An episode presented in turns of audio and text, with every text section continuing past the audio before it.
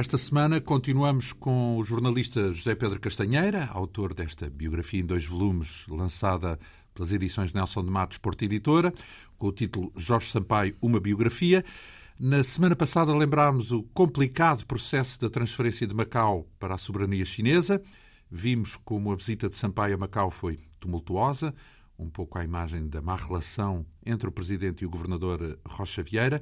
Já a visita a Pequim correu bastante melhor, com Sampaio a conseguir uma boa relação pessoal com o presidente chinês, Jiang Zemin. Abordámos ainda o papel de Sampaio no processo de autodeterminação de Timor, os contactos, eh, digamos, amistosos com o novo secretário-geral da ONU, Kofi Annan, a intervenção na CNN por ocasião da cerimónia de entrega do Nobel da Paz a Ximenes Bela e Ramos Horta, depois de Suarto abandonar a presidência, sucedeu-se toda uma batalha diplomática para garantir um referendo à autodeterminação em Timor. Os resultados foram esmagadores, com quase 80% a votar pela independência. Ora, isso deixou os que defendiam a integração na Indonésia, digamos, furiosos. A ilha ficou a ferro e fogo nas mãos das milícias pró-indonésias e pergunto o que é que fez o Presidente perante esta perspectiva de um previsível banho de sangue em Timor? O Presidente e a diplomacia portuguesa decidem tudo fazer de uma forma, direi quase que desesperada, para alertar as Nações Unidas, começando pelos Estados Unidos, para a necessidade de uma intervenção militar em Timor. E militar para, para proteger. Para a criação de uma força de paz. Interposição, vá. Justamente para impedir, evitar, atenuar aquilo que estava a acontecer. O presidente era Bill Clinton, na altura, Bill, nos Bill Estados Clinton, Unidos. Exatamente, o democrata. E os resultados do referendo são divulgados no dia 4 de setembro pelo secretário-geral das Nações Unidas e, a partir do dia 4, perante o banho de sangue que está a acontecer em Timor, Sampaio arma, enfim, organiza uma espécie de quartel-general no Palácio de Belém. Estamos com diferenças horárias entre Portugal e Timor de 9 horas, mais as 5 horas que separam os fusos horários de Lisboa de Nova Iorque e, portanto... É uma complicação. Não há, não há, não há, maneira, não de... há maneira de descansar, de dormir, de repousar e, portanto, durante vários dias Sampaio, com o seu chefe de casa civil, António Franco. A campo em Belém, digamos assim. Verdadeiramente, não é? Sim. Com o apoio de outras pessoas, no sentido de tentar acordar a comunidade internacional para aquilo que está a acontecer em Timor, não é? Na noite de 5 para 6 de setembro, com Sampaio esgotado, os seus colaboradores convencem-no a recolher a casa, pelo menos para dormir umas horas, o que ele faz. Só que, por volta das três da manhã, já o dia vai a meio em Dili, as notícias que vêm de Timor são horrorosas, não é? E assessor de imprensa... Estamos a falar de ameaças, massacres ameaças em, já, em curso. Já, já efetivadas, incêndios Sim. por todo o lado, não é? E as pessoas a fugirem porque, com para a, montanha, a população de Dili a fugir para a montanha, não é? E a Susana Zar, que é uma das assessoras de imprensa de Sampaio, telefona para o telemóvel do presidente, dizendo-lhe que a situação está muito complicada, preciso falar consigo. Quem a atende é a Maria José, a esposa de Jorge Sampaio. Após o que, minutos depois, é o próprio Sampaio que liga para Susana Zarco e combinam encontrarem-se em Belém para, enfim... Algures às quatro da manhã, certo? Ora, exatamente. Antes de, de antes de Sampaio ir para Belém, ele tem uma espécie de golpe de asa, que é tentar telefonar para o embaixador dos Estados Unidos em Lisboa. Era de madrugada, mas na América eram 11 da não, noite. Não, mas o embaixador está, o embaixador está cá, não é? Está, cá, está aqui. É o, o embaixador Gerald McGowan, que é um amigo pessoal de Clinton, que estava casado com uma funcionária da Casa Branca e que sempre tinha revelado uma viva simpatia, viva entre aspas, eh, porque os embaixadores não podem. Estão condicionados. Mas percebia-se que era um simpatizante da causa de Timor-Leste, não é? E o Sampaio telefona, ele não tem o telefone pessoal do embaixador norte-americano, opta por telefonar para a embaixada. Quem o atende é um funcionário da segurança. O telefonista ou coisa que valha. Ele apresenta-se, eu sou o presidente da República Portuguesa, Jorge Sampaio. Queria muito falar com o seu embaixador. O segurança acredita que quem está do outro lado põe-me em contacto e Sampaio convoca o embaixador americano para, assim que ele puder, que se desloque ao Palácio, ao Palácio Belém, porque ele tem muita urgência, muita premência em falar com ele. Às 5 da manhã, o Sampaio sai finalmente de casa sozinho, no carro que lhe pertence, mas que ele emprestou desde há algum tempo ao filho André. Há anos que Sampaio não guiava o seu, seu carro o privado, seu, o seu, carro, carro privado, eh, particular, vá. O carro particular, dispensa o apoio da segurança e ele próprio dirige para o Palácio de Belém. Quando para junto ao portão, ao portão da calçada da ajuda, o segurança, a polícia não reconhece o carro, que é um Golf cinzento que não está registado. As viaturas oficiais na lista. Sampaio abre o vidro, a cena, o, o segurança curioso, eh, quem é o fulano que está ali? E finalmente reconhece Sampaio, é o, seu presidente. Bom, dá-lhe a entrada, o Sampaio sobe para o seu escritório, não é? E pouco depois entra também o embaixador norte-americano, a quem Sampaio explica a situação em Timor está incontrolada. A única solução é os Estados Unidos assumirem sua, o seu papel de líder das Nações Unidas e fazerem aquilo que Portugal insistentemente está a pedir, está a exigir, que é uma reunião de urgência do Conselho de Segurança das Nações Unidas para que finalmente seja possível criar uma força de interposição, uma força de paz, para pôr cobro à violência que está à solta em Timor-Leste. É? Paralelamente, Sampaio por um lado, com o apoio do primeiro-ministro António Guterres e do ministro dos Estrangeiros Jaime Gama, dividem, passo o termo, o mundo em três partes, não é? Cada um dedicado fa... à sua parte ah, diplomática. Sampaio, à sua conta, contacta com 32 chefes de Estado, não é? Para alertá-los para a situação em Timor e para os sensibilizar para a necessidade de as Nações Unidas intervirem. É? Por sua vez, mantém contacto sempre com Xanana, desde a libertação de Xanana Guzmão, que Sampaio mantém uma espécie de ligação direta no telefone vermelho com Xanana Guzmão, não é? Xanana está onde nessa altura? Está na, Xanana, Timor, ainda está, não, ainda está na prisão, em mas Jacarta. em, em Jacarta, de Sipinang, mas ainda em regime de liberdade condicional, não é? Já não está na cela, tem um escritório e, sobretudo, pode falar com o mundo, não é? Uhum. António Guterres contacta regularmente, quase que diariamente, com Tony Blair e com Bill Clinton, enquanto Jaime Gama, apoiado pelo embaixador António Monteiro, que é o representante de Portugal no Conselho de Segurança das Nações Unidas, fala permanentemente com Nova Iorque e, em particular, com o secretário-geral Kofi Annan. Portanto, estamos perante um caso que é sublinhado por todos os observadores, um caso de cooperação institucional ao mais alto nível do Estado português. Um, um é? trio de ataque, digamos assim. E, e, todos a defenderem o mesmo, não é? Uhum. que é muito relevante. Não é? A 10 de setembro, dias depois, aterra em Lisboa o Bispo Dom Ximénez Bel. Todos nós uh, nos lembramos certamente da, da, visita, épico. da visita apoteótica. O apoio das pessoas na rua é parecia... Coisa, é, é, é, é, inesquecível. inesquecível. Parecia o Papa. É verdade, é verdade. As ruas apinhadas uh, a aclamarem e a saudarem... Aliás, esse movimento em geral, os portugueses vão de recordar-se, foi mobilizador de uma forma espontânea incrível, porque as pessoas estavam a acompanhar com o coração, para além das notícias e dos factos, se calhar a imprensa também, com o coração, e mobilizou o país como se calhar não há memória, não há memória desde não. o 25 de Abril. Portanto, só no PREC é que havia mobilização com essa intensidade, só que, é? Só que o PREC tinha o país dividido, é? E aqui não, há, há uma unanimidade absoluta, uhum. que aliás se confirma no próprio dia dessa visita do Bispo Ximénez Brau, numa reunião do Conselho de Estado, convocado de emergência por Jorge Sampaio, onde há total unanimidade no apoio à decisão do governo de integrar qualquer força militar internacional de intervenção em Timor-Leste no quadro das Nações Unidas. Não é?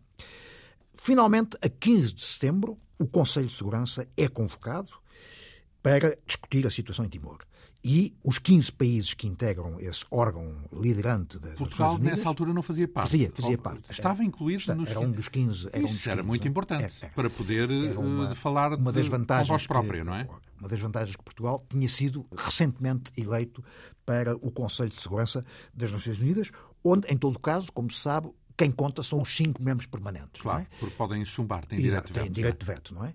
Bom, nesta altura cria-se um ambiente de unanimidade em torno da criação de uma força para Timor, que é a famosa Interfet, não é? E cinco dias depois, os primeiros contingentes de capacetes azuis aterram em Dili, sob comando australiano, não é?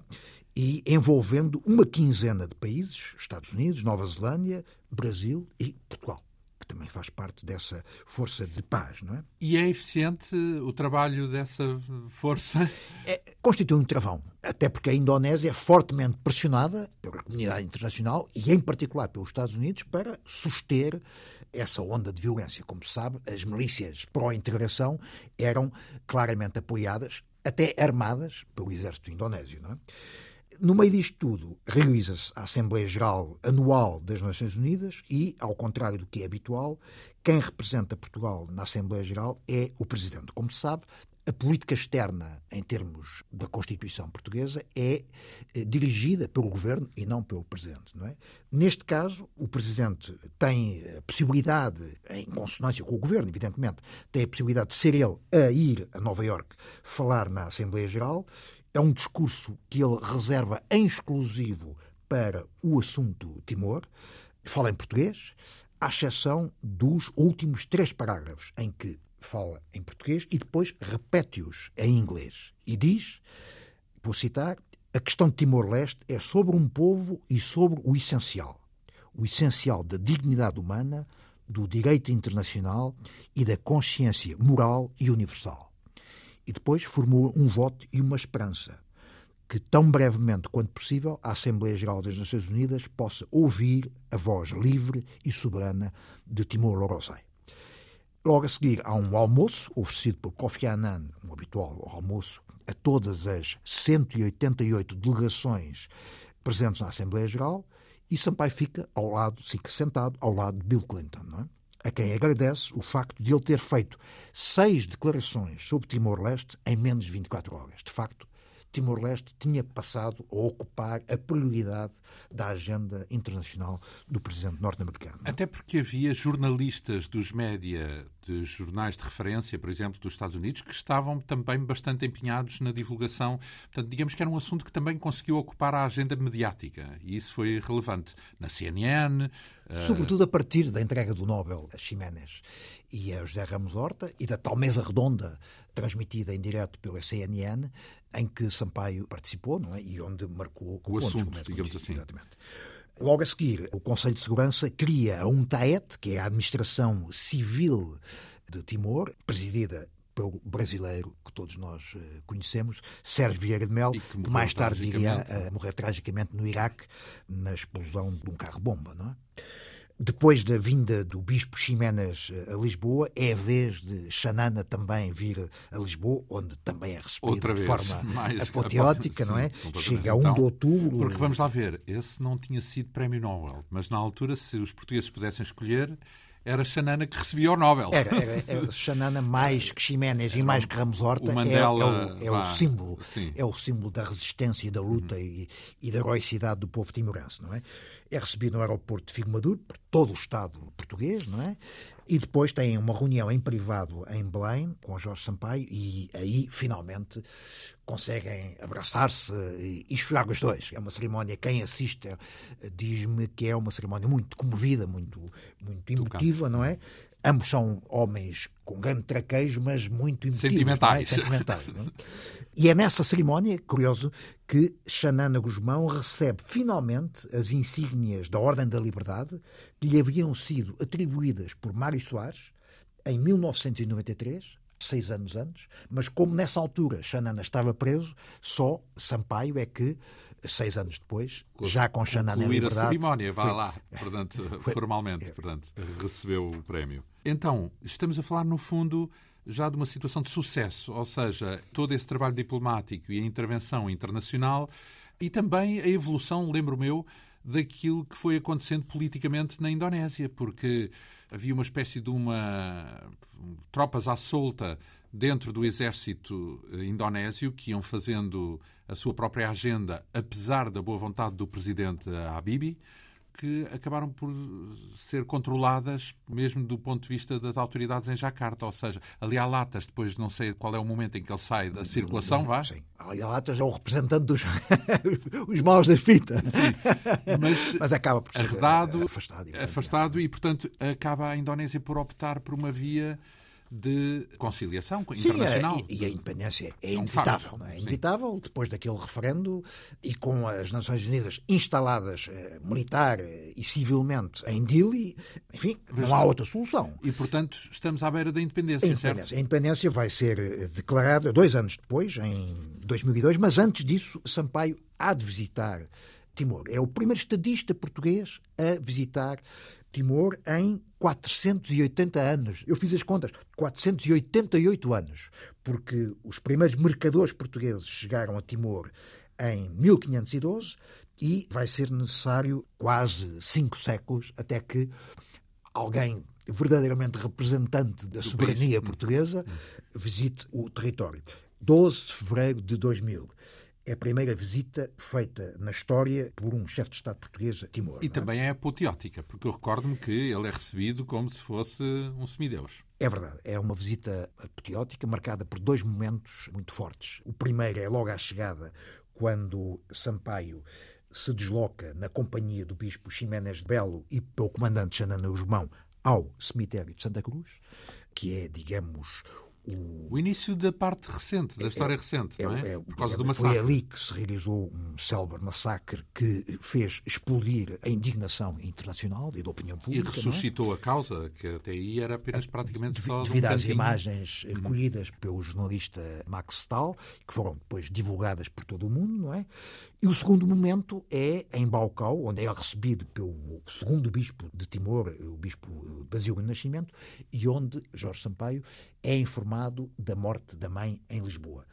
Esse momento é também um momento muito forte, porque o próprio Xanana, ao ter conhecimento do que está a acontecer, e, portanto, da morte da mãe, Xanana informa a multidão do que está a acontecer e, portanto, ele tem aí um momento fortíssimo de, para além de ser um autêntico banho de multidão, mas há ali uma comunhão imensa entre o povo timorense, a liderança timorense e o próprio Sampaio, devido, digamos, a esse momento muito, como se sabe, a mãe é uma personagem central na vida de Sampaio. My dear e, mother, uma vez que falava em inglês é com ela, não é? E contratava é em inglês. É Estamos a pouco tempo da independência, certo? é marcada para 20 de maio de 2002.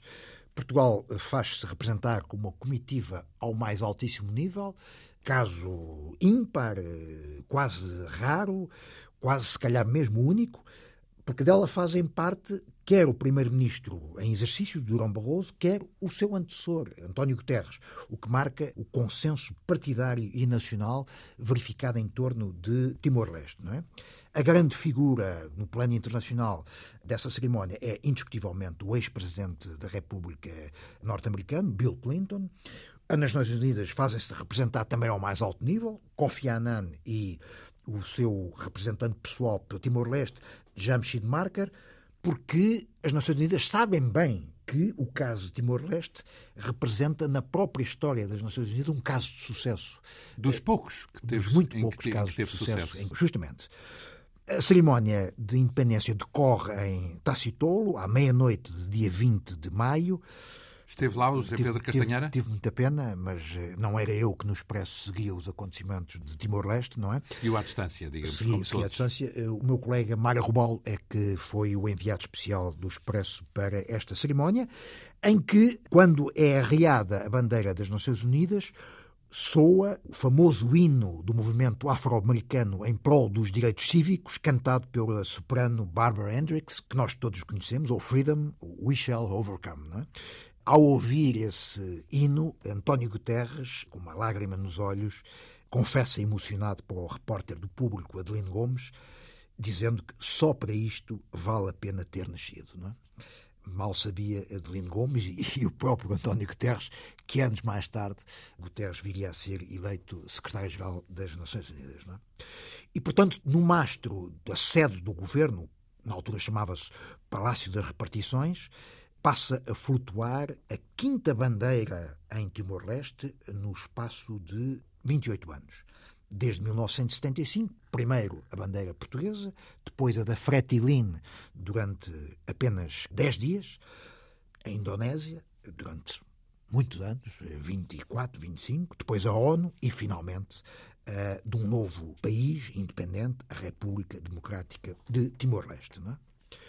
Timor será ainda visitada mais uma vez por Jorge Sampaio na sua última visita oficial ao estrangeiro, em fevereiro de 2006, onde ele é nomeado cidadão honorário de Timor-Leste. Digamos, para fechar uma espécie de um ciclo. Encerrado o ciclo. E até eh, pegando aqui numa frase que utilizou na designação de um destes capítulos, ajustamos contas com a nossa história. Será uma frase do próprio Jorge Sampaio, não é? É verdade, com a história colonial, eh, com a história, enfim, eh, Recente, muito, mar... muito marcada por incidentes, alguns, a maior parte, como se sabe, negativos, neste caso, cheia de sucesso, e ele mais tarde virá escrever num artigo na revista Visão que, a par da adesão às comunidades europeias, Timor acabou por ser o mais notável sucesso da diplomacia portuguesa desde o 25 de Abril.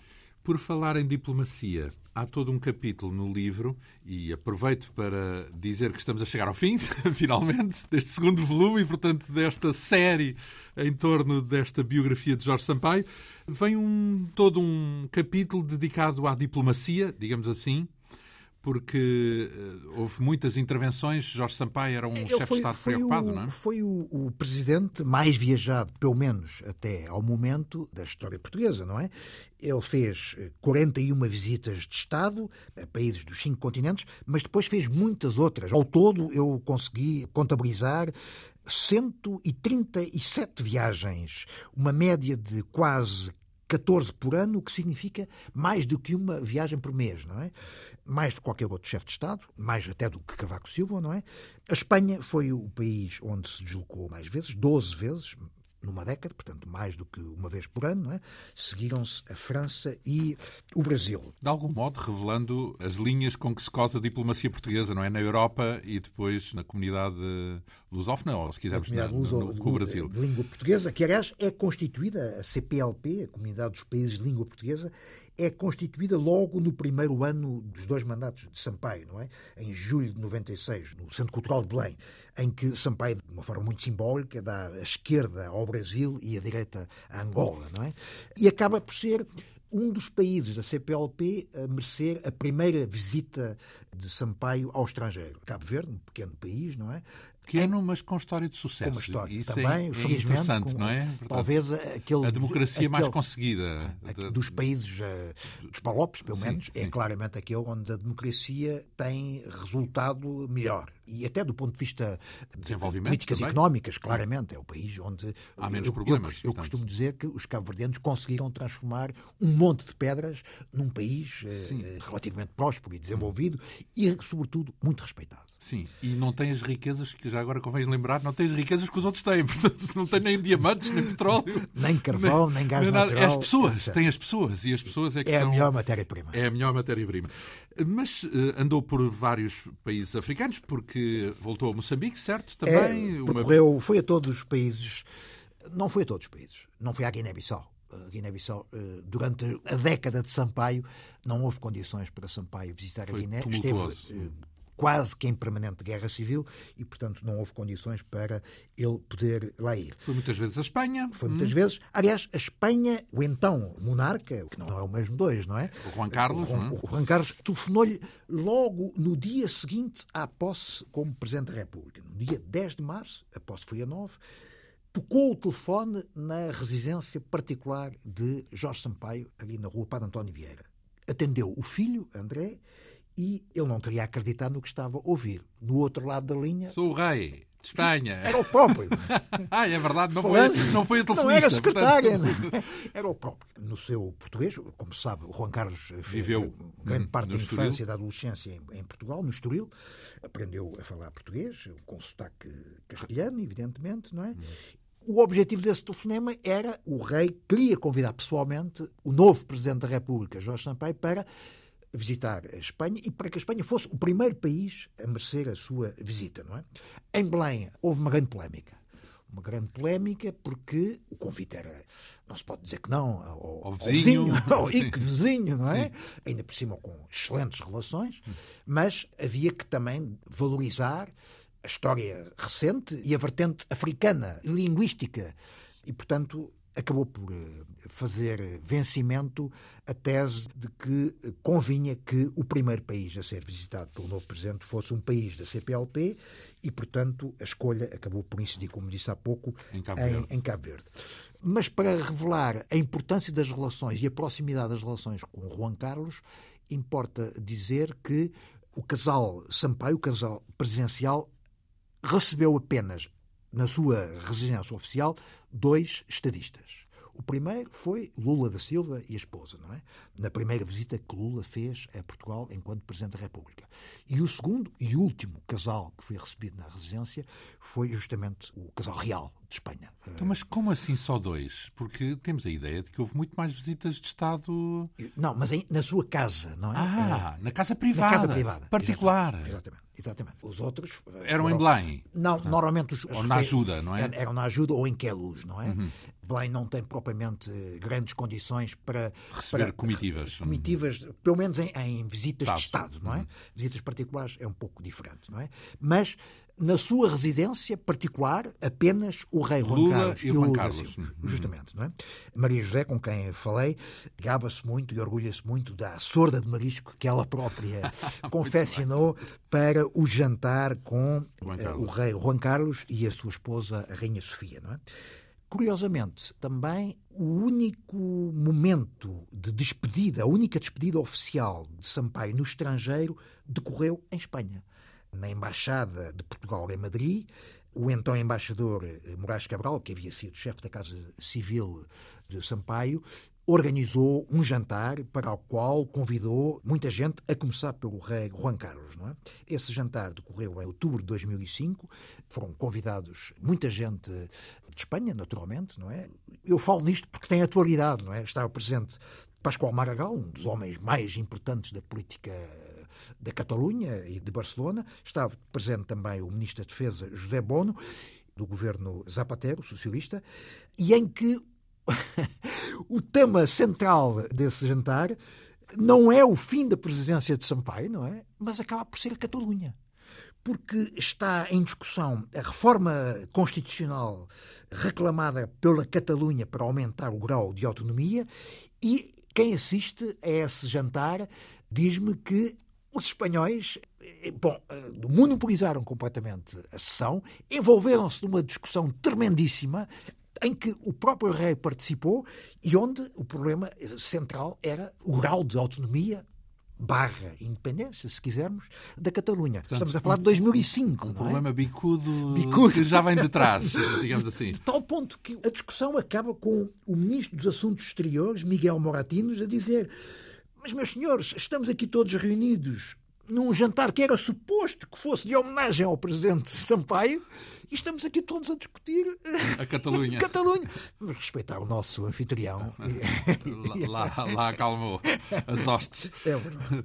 Então, depois temos também essa instituição que deu pano para muitos comentários, pano para mangas, digamos assim, que é o encontro dos chefes de Estado que, na verdade, mandam pouco os chamados encontros de arraiolos. É uma criação de Jorge Sampaio. Esses encontros chamam-se Encontros de Arraiolos porque o primeiro encontro realizou-se na Vila Alentejana de Arraiolos. A ideia é muito simples, é juntar os chefes de Estado sem poderes executivos, não é? Mas que, apesar de tudo, podem ter algum papel na construção europeia, não é?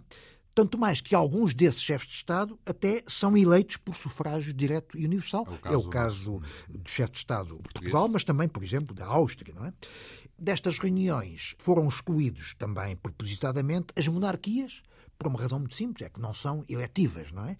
E, portanto, foi uma iniciativa do presidente português, o que mostra a margem de atuação que, apesar de tudo, a Constituição permite ao presidente em política externa. O primeiro encontro decorreu em 2003, como disse, em Arraiolos, reuniu seis chefes de Estado, Portugal, Alemanha, Polónia, Finlândia, Hungria e Letónia, e depois passaram a realizar-se anualmente. durante o mandato de Sampaio, ainda em Helsinki, 2005, em Dresden, 2006, e continuaram, sempre com o nome de arraiólogos, não é? E ainda hoje envolvem potencialmente cerca de 14 países, não é? E o último decorreu recentemente em Atenas, naturalmente com a presença do presidente Marcelo Rebelo de Sousa. Isso são as conquistas, mas tem aqui um capítulo que refere as visitas que ele não fez. Ora, Portanto, que ficaram por fazer. Enfim, a diplomacia é feita de sucessos e insucessos eh, e alguns Ou contratempos, deles, melhor dizendo. Pois, sim, insucesso é uma expressão que, que não deve... aquilo que é a diplomacia. Ora bem, e houve visitas de Estado que Sampaio gostaria muito de ter feito, e toda a máquina diplomática gostaria de ter feito, o Ministério dos Negócios Estrangeiros, e que não foi possível. A primeira delas, o mais importante delas, foi os Estados Unidos. Mas também Angola. Angola não foi possível, não é? Outros países onde isso não aconteceu e que Sampaio lamenta, a Índia, Israel, África do Sul. Os Estados Unidos, em particular, porque foi uma aposta enfim, do staff diplomático de Sampaio. É? O último presidente português que tinha feito uma visita oficial aos Estados Unidos tinha sido o presidente Yanes, portanto, nem sequer Mário Soares tinha feito uma visita oficial aos Estados Unidos. É? Na altura, o presidente era Jimmy Carter. Como sabe, as visitas oficiais são alternadas. Uma vez é o presidente português que vai ao país em causa, depois é inverso, tem que é? haver eh, reciprocidade, tem que haver. E combinam-se sempre as duas? Eh, não necessariamente, não, não é? Não, mas hum. normalmente são alternadas, não é? Isso quer dizer que quando um vai lá, só é possível outro ir quando um de lá vier cá. Exatamente. Depois e, de vir, não é? é? Foi o que aconteceu, apesar de tudo, durante a presença de Sampaio, porque a visita oficial do presidente norte-americano aconteceu no final do primeiro mandato de Jorge Sampaio, Bill Clinton, certo? Bill Clinton é durante a presidência portuguesa da União Europeia e aproveita-se a vinda de Clinton para a presidência portuguesa da União Europeia para estender durante mais uns dias a presença de Clinton em Lisboa e transformar essa vinda visita numa visita de Estado, uma uhum. visita oficial. Eu é? recordo-me que foi a famosa visita em que ele provou o peixe ao céu. Portanto, ali alguns perto de Bom, mas o, o banquete realizou, realizou-se, como, como, é habitual, no, no Palácio da Ajuda, onde Sampaio aproveitou para colocar ao presidente Clinton, ao seu homólogo, uma questão que para ele era muito incómoda, que era a abolição universal da pena de morte. Não é? Como sabe, ainda existe a pena de morte nos Estados Unidos. em por... alguns Estados, não é? Porque claro, é uma decisão Estado a Estado.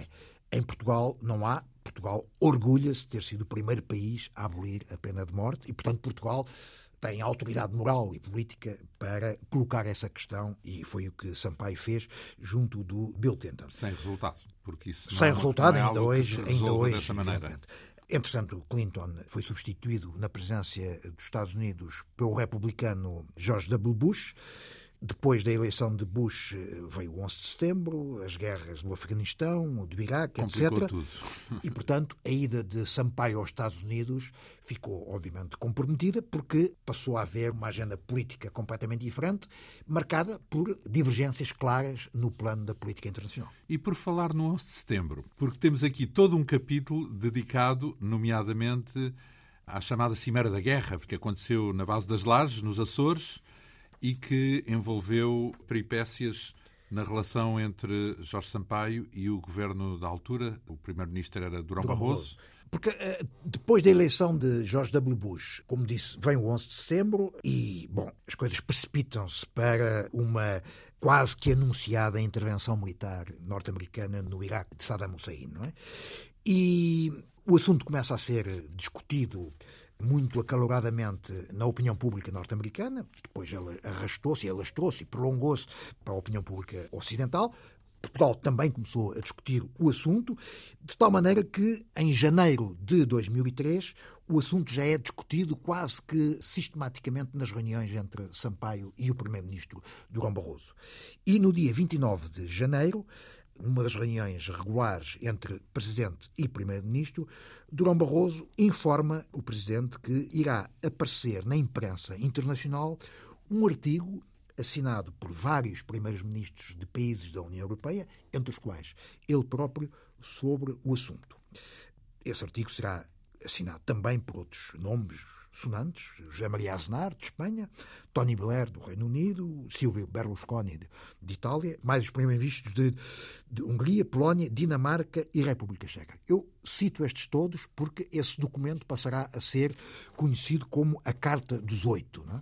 A Carta dos Oito é entregue, ainda antes de ser publicada, a Jorge Sampaio, pelo um dos seus autores, Durão Barroso, com o pedido de que Sampaio lhe dê a sua opinião. Acontece que esse artigo acaba por ser publicado no dia seguinte, na imprensa internacional. Começa por ser publicado no jornal norte-americano do Wall Street Journal e depois em toda a imprensa mundial. Não é? Em Belém, isso foi muito mal recebido. Quer dizer, não foi sério. Porque a verdade é que foi dado um artigo sem dar tempo eh, de qualquer reação. Para qualquer reação, para qualquer comentário, para qualquer opinião do Presidente sobre o texto, não é? Não é que o Presidente pudesse vir a alterar o texto, mas de facto ele já estava escrito, já estava entregue, se calhar já estava na tipografia. Na manhã seguinte, o jornal já estava nas bancas, não é? E isto virá a acontecer de uma forma ainda mais grave dentro de muito pouco tempo. Mas o que é que diz esta Carta dos Oito, não é? Esse artigo? Diz que há provas inequívocas da existência de armas de destruição maciça no Iraque de Saddam Hussein e, portanto, há que fazer qualquer coisa. E os oito subscritores alinham claramente com as teses mais belicistas da administração norte-americana. Bom, Sampaio fica esclarecido, não é? Porque ele defende uma tese completamente diferente. Ele não põe em causa a necessidade de haver uma intervenção militar, acha é que essa intervenção deve acontecer no quadro das Nações Unidas, sobre a égide, a égide das Nações Unidas, com a autorização prévia do Conselho de Segurança. É? E é isso que o leva a um conjunto de contactos com vários outros estadistas, o presidente Chirac, os presidentes também da Grécia, da Finlândia e da Áustria, e sempre que pode passa a inscrever nas suas intervenções políticas e públicas a necessidade de haver uma prévia discussão nas Nações Unidas sobre como gerir o caso de Saddam e do Iraque. O que acontece é que dentro das Nações Unidas, se calhar, dentro do Conselho de Segurança, pelo menos, os membros permanentes não tinham todos a mesma opinião, ou tinham? A começar pela França, não é? A França de Chirac opôs-se, desde o princípio, a uma intervenção unilateral no Iraque, e seria apoiado por muitos outros. uma intervenção no quadro do Conselho de Segurança com o direito de veto dos cinco membros permanentes? Eh, provavelmente nunca haveria uma intervenção, não, em suma. Desde que essa intervenção fosse acordada previamente e discutida previamente. Era uma, impossibilidade. Era uma, era uma possibilidade, como de resto viria a acontecer, não é? Mas o que importa reter aqui é que há uma divergência de fundo sobre a condução da política externa entre Belém e São Bento. Bom, não é provavelmente uma novidade. Isso já tinha acontecido, por exemplo, entre Ramalhianes, presidente, e vários primeiros ministros, nas famosas acusações de diplomacia paralela. Também houve divergências entre o presidente Mário Soares e o primeiro-ministro Cavaco Silva. Mesmo entre Sampaio que e não, Guterres. Não é obrigatório haver uma concordância, uma vez que não, não. a diplomacia claro, é uma decisão do governo, do governo, certo? Do governo, não é? Uhum. Mas uma divergência tão aguda como esta. É que é incomum. Não há memória de ter havido entre São Bento e Belém, não é? Uhum. E isso exprime-se, por exemplo, numa reunião do Conselho de Estado, em que Sampaio exprime claramente as divergências eh, relativamente à posição de Durão Barroso, dizendo que não é legítima a intervenção militar no Iraque se não for antecedida de uma resolução das Nações Unidas. E quando é que acontece então a tal a chamada Cimeira da Guerra? Ou em que circunstâncias é que é finalmente convocada essa cimeira? Porque Bom, esse é que foi o pomo da discórdia, não é? Esse foi um fator que agravou ainda mais a discórdia e tornou pública a discórdia de uma forma aberta entre Jorge Sampaio e Durão Barroso, isto é, entre Presidência da República e Governo. A cimeira realiza-se a 16 de março nas Lajes, não é? Acontece que na antevéspera, dia 14, Sampaio está a tomar o pequeno almoço na sua casa, particular, na sua residência, e toca ao telefone. Sampaio recorda-se perfeitamente desse episódio, desse telefonema, porque sabe que está a tomar o pequeno almoço. E o pequeno almoço é sempre antes das oito, não é? E quem telefona é o primeiro-ministro Durão Barroso, a dizer que tem absoluta urgência em falar com ele e combinam imediatamente um encontro, logo a seguir, em Belém. Esse encontro realiza-se ainda antes das nove horas no gabinete do Presidente da República E Durão Barroso dá uma série de informações que deixam Sampaio absolutamente surpreso. São surpresas atrás de surpresas. Primeiro, vai haver uma reunião cimeira reunindo Jorge W. Bush, Tony Blair e José Maria Aznar. Segundo, Durão Barroso, primeiro-ministro de Portugal, também estará presente. Terceiro, a reunião será em território nacional, na base das lajes. Quarto, e a mais uh, surpreendente de todas, é que a cimeira é já depois da manhã.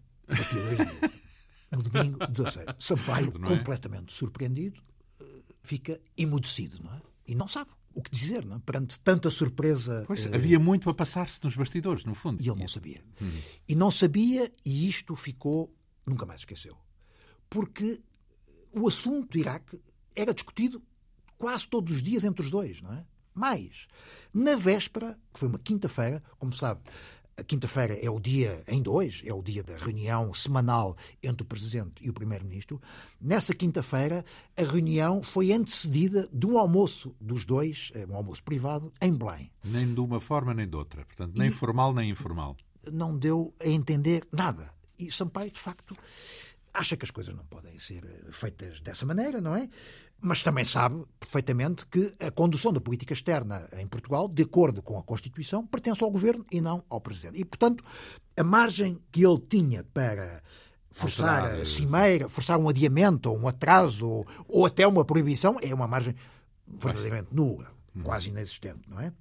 E limita-se praticamente a dizer que, bom, se me diz que esta é uma derradeira e essencial tentativa para a paz, para evitar a guerra, bom, olha, se é assim, nada a opor, não é? Bom, hoje em dia, muitos anos depois, 10, eh, 15 anos depois, Sampaio acha que podia ter ido um pouco mais longe, não é? Podia ter exigido tempo, podia ter reclamado mais um conjunto de horas para poder pensar, para poder pensar e para se aconselhar, para também tentar envolver outras instâncias do Estado português. Não ia não? mudar nada. Não ia, não, Estamos não a falar dos Estados Unidos, da coligação, do Reino Unido. Não ia certamente mudar nada. Talvez não fossem nas lajes.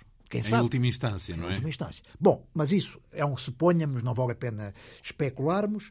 A verdade é que deveria ter dito, devia ter dito, e ele reconhece isso, é o primeiro a reconhecer, Sr. Primeiro-Ministro, se tinha tanta urgência a falar comigo, porque é que não foi falando? Porque a verdade é que ninguém duvida que a Cimeira das Lajes já estava planeada, já estava organizada, não é?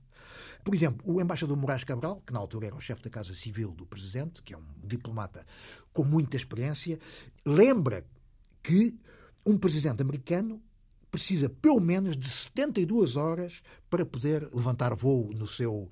No Air Force One. Exatamente. E o Bernardo Pires Lima, que foi o investigador português que mais estudou e analisou a Cimeira das Lajes, aliás, escreveu-lhe, dedicou a essa Cimeira um livro, chamado justamente A Cimeira das Lajes, disse-me claramente que acha que as Lajes já estavam, a Cimeira, já estavam na mente de Durão Barroso 11 dias antes da sua realização. Portanto, uhum. isto para dizer que Durão Barroso Vá, respondeu a preparação e, da cimeira. Mais que tempo Por, para informar de, o Presidente. De maneira a, a, ser, no fundo, portanto, o facto consumado, digamos assim. É. Se bem que devemos recordar sempre que, em todo o caso, seria uma decisão que competiria ao Governo. Isso ninguém é põe em causa, a começar pelo próprio Presidente da República, Sim. que conhece bem os seus poderes. A questão é da relação de confiança entre é uma, os é uma questão de, de lealdade, claramente, hum. entre órgãos de soberania. Então, e o que é isto do dia 16 de março? O 16 de março é o dia da Cimeira, que se realiza à tarde na base norte-americana das Lajes, na Ilha Terceira, como se sabe, não é? Eu descrevo a forma como essa cimeira decorreu, a partir dos três telefonemas que Durão Barroso foi fazendo para Jorge Sampaio, pondo ao corrente da evolução dessa cimeira. O primeiro telefonema à hora do almoço, fazendo um primeiro ponto da situação, um segundo às 15 horas e um terceiro já depois das 18 horas de Portugal, não é? Quando Durão Barroso dá a conhecer o comunicado final dos três, eh, dos quatro porque Durão Barroso era o quarto, é o quarto, não é? Portanto, Tony Jorge... Blair, Aznar e George Bush. É? E dizendo, Durão Barroso, que não se trata de um ultimato, mas sim de uma última oportunidade para a paz. Eu não posso deixar de sorrir sempre que falo e sempre que leio esta passagem da biografia, não é? Depois, Sampaio assiste pela televisão à conferência de imprensa final, em que usaram da palavra os quatro, não é? E em que ele encheu três páginas dos seus cadernos com notas, não é? Em inglês, porque a conferência de imprensa decorreu em inglês, com o resumo dessa conferência de imprensa, que é o início da intervenção militar dos Estados Unidos no Iraque. Não é? Ele pronuncia-se uh, no momento em que começa a guerra, certo? Ele fala ao país. Primeiro, convoca uma reunião do Conselho de Estado de Urgência, que, aliás, decorre no próprio dia do início da incursão militar sobre Bagdade, e em que há uma maioria de conselheiros, eu estou a citar apenas a imprensa, porque não tive acesso, como expliquei, às atas do Conselho de Estado, que estão sob segredo de Estado durante 30 anos, não é?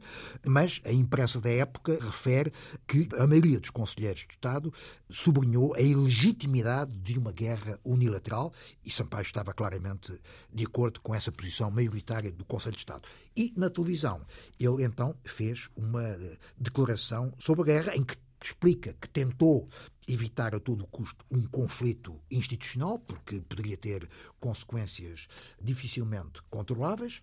Defendeu uma solução de compromisso entre presidência e governo, na base de um apoio político ao velho aliado norte-americano, mas sem qualquer participação militar de Portugal. Mas Portugal queria participar na invasão? Portugal queria participar. Então. Este é uma. É, é uma novidade é, isso. É uma novidade. Eh, eh, Sampaio, eh, nessa declaração que fez, sublinhou muito claramente: tendo em conta a inexistência de um mandato expresso da ONU, as Forças Armadas Portuguesas não participarão no conflito, não colaborarão com ele, nem Portugal fará parte da coligação militar que se criar. Isso é dito onde? É um discurso? É, é, um, é um discurso na televisão é a posição oficial do Presidente da República e que lhe vai permitir, depois, resistir a todas as pressões no sentido de que Portugal participe na intervenção militar. Esse projeto é expresso por mais que uma vez pelo então Ministro da Defesa, Paulo Portas, o líder do CDS-PP, que ainda em abril propõe que Portugal envie uma companhia de fuzileiros para o Iraque, não é? Na altura, Barroso, o primeiro-ministro, diz que não. Mas, no mês seguinte, em maio, o Ministro da Defesa insiste no envio de uma força de fuzileiros, fala em 125 homens, e propõe-se mesmo que sejam libertados de Timor, onde faziam parte dos capacetes azuis das Nações Unidas, para serem deslocados para o Iraque.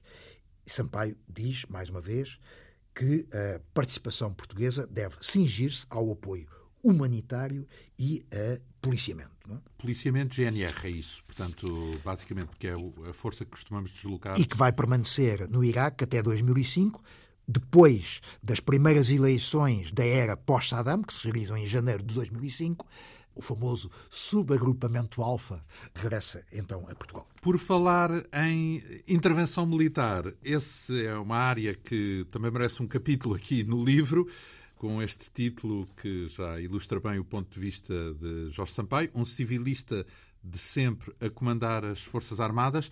Há aqui, contudo, umas atribulações pensando que Marcelo Rebelo de Sousa há de ser presidente, já ao passar alguns anos. Eu não, não posso deixar de referir este episódio, não é? que é muito marcante, tem a ver com a lei de programação militar, não é? que é a lei que permite, enfim, estabelece os programas de investimento na aquisição de armamento, equipamento, infraestruturas, etc. Não é? é uma lei muito importante porque exige, é uma lei orgânica, isto é, tem que ser aprovada pela maioria absoluta dos deputados na altura era o governo Guterres, estava empatado, o tal famoso sim, 50, governo. 50, sim. Portanto, ele precisava do apoio de pelo menos uma das bancadas. Sampaio envolveu-se, falando às várias oposições. A esquerda recusou-se sempre a apoiar Guterres nesta matéria e, portanto, restava tentar conquistar ou o CDS ou o PSD.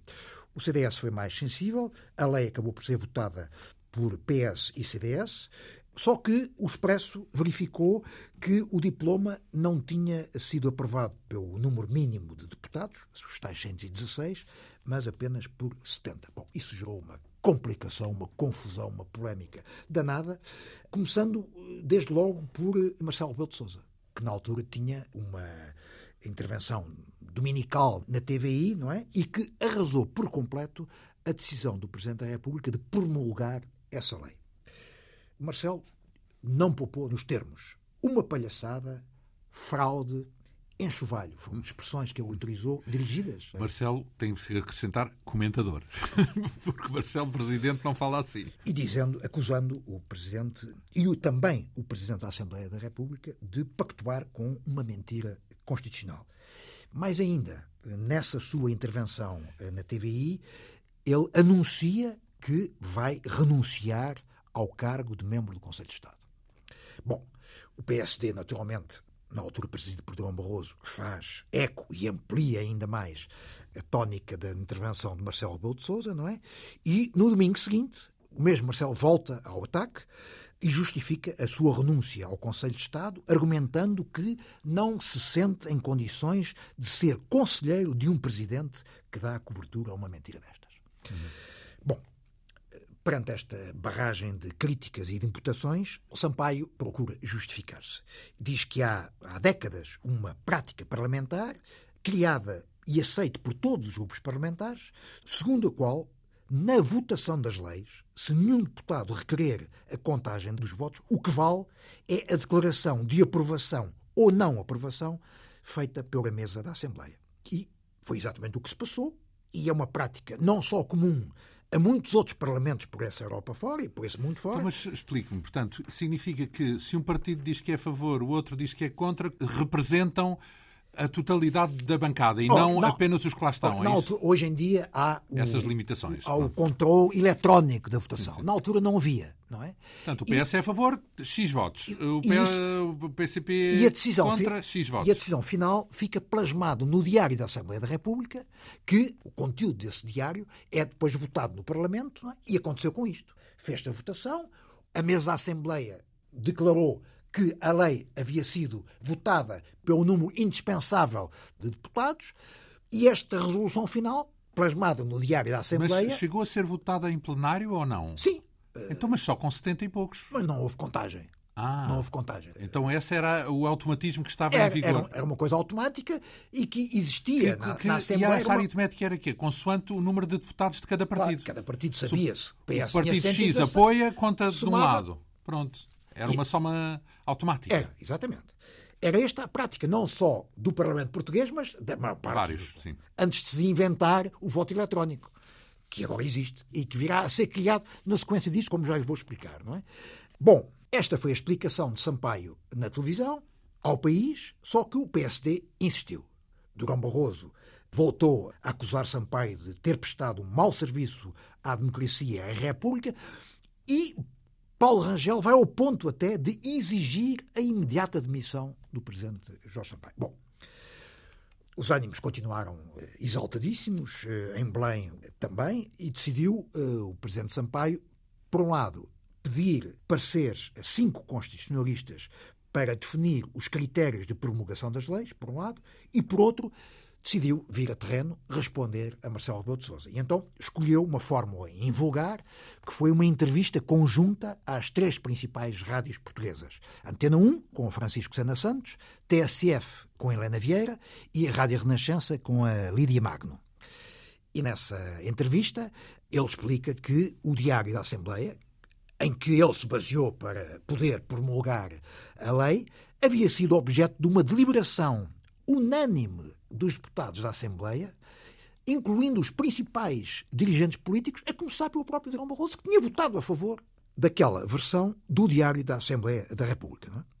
E depois, numa alusão clara a Marcelo e à TVI, diz que o Presidente não faz tempos de antena aos domingos na televisão, durante meia hora, sem ninguém o interromper e sem haver contraditório. É? Bom, isto foi talvez o momento mais talvez não, foi seguramente o momento mais quente, mais aceso, mais tenso nas relações eh, políticas entre Jorge Sampaio e Marcelo Rebelo de Sousa.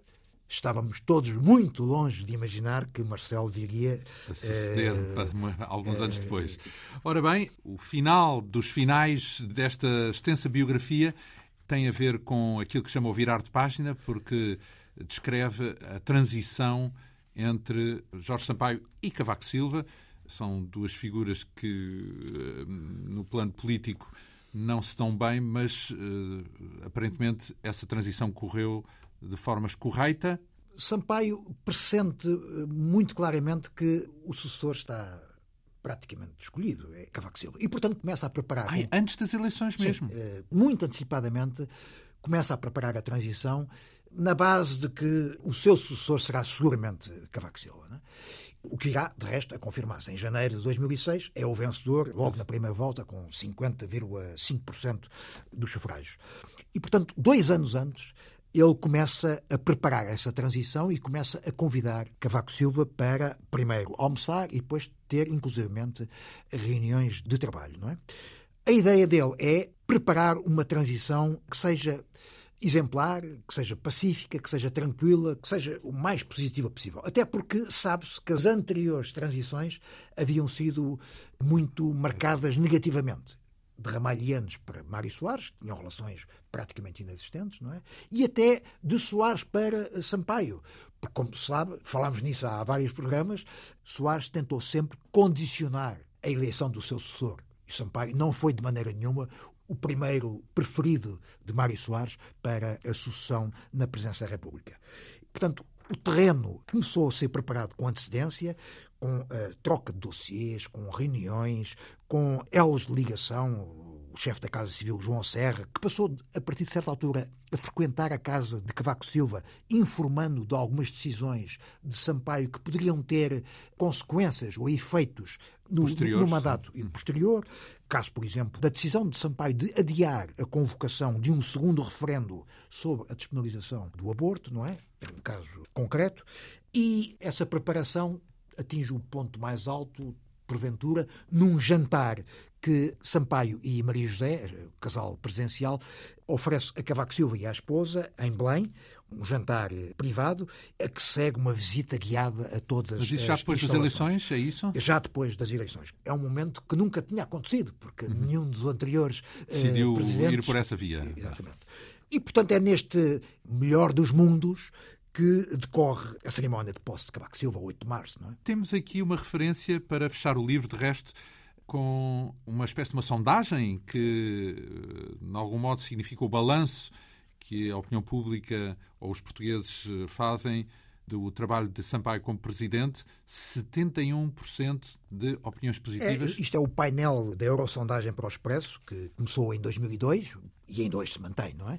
E que ia dando mensalmente os índices de popularidade do presidente. E a verdade é que quando Sampaio deixa Belém, tem um índice altíssimo de 71,6% de opiniões eh, positivas contra apenas 9,9% de apreciações negativas uma década de Sampaio na presidência muitíssimo viva, do ponto de vista político, social, eh, muito agitada, muito controversa. Permita-me que resuma, são quase que em termos estatísticos, são cinco governos, quatro primeiros-ministros, quatro legislaturas, três presidentes da Assembleia, mais de uma dúzia de líderes partidários, cinco ministros diferentes nos negócios estrangeiros, sete ministros diferentes da Defesa Nacional, quatro chefes de Estado-Maiores Generais das Forças Armadas e depois três grandes crises políticas, duas inesperadas demissões de primeiro-ministros, Guterres e Durão Barroso, e outras tantas dissoluções de Parlamento. Só lhe posso agradecer por esta longa tirada aqui na Antena 2, eh, esquadrinhando esta biografia em dois grandes volumes, edições Nelson de Matos, Porto Editora, perto de mil páginas cada um. Abordámos então os dois volumes da descrição deste trajeto, como vimos, muito rico, da biografia de Jorge Sampaio. Obrigado, José Pedro Castanheira, por esta colaboração, podemos dizer quase, com a Antena 2. A Quinta Essência hoje teve o apoio técnico de Leonor Matos, produção, realização e apresentação de João Almeida. Obrigado pela atenção. Até para a semana.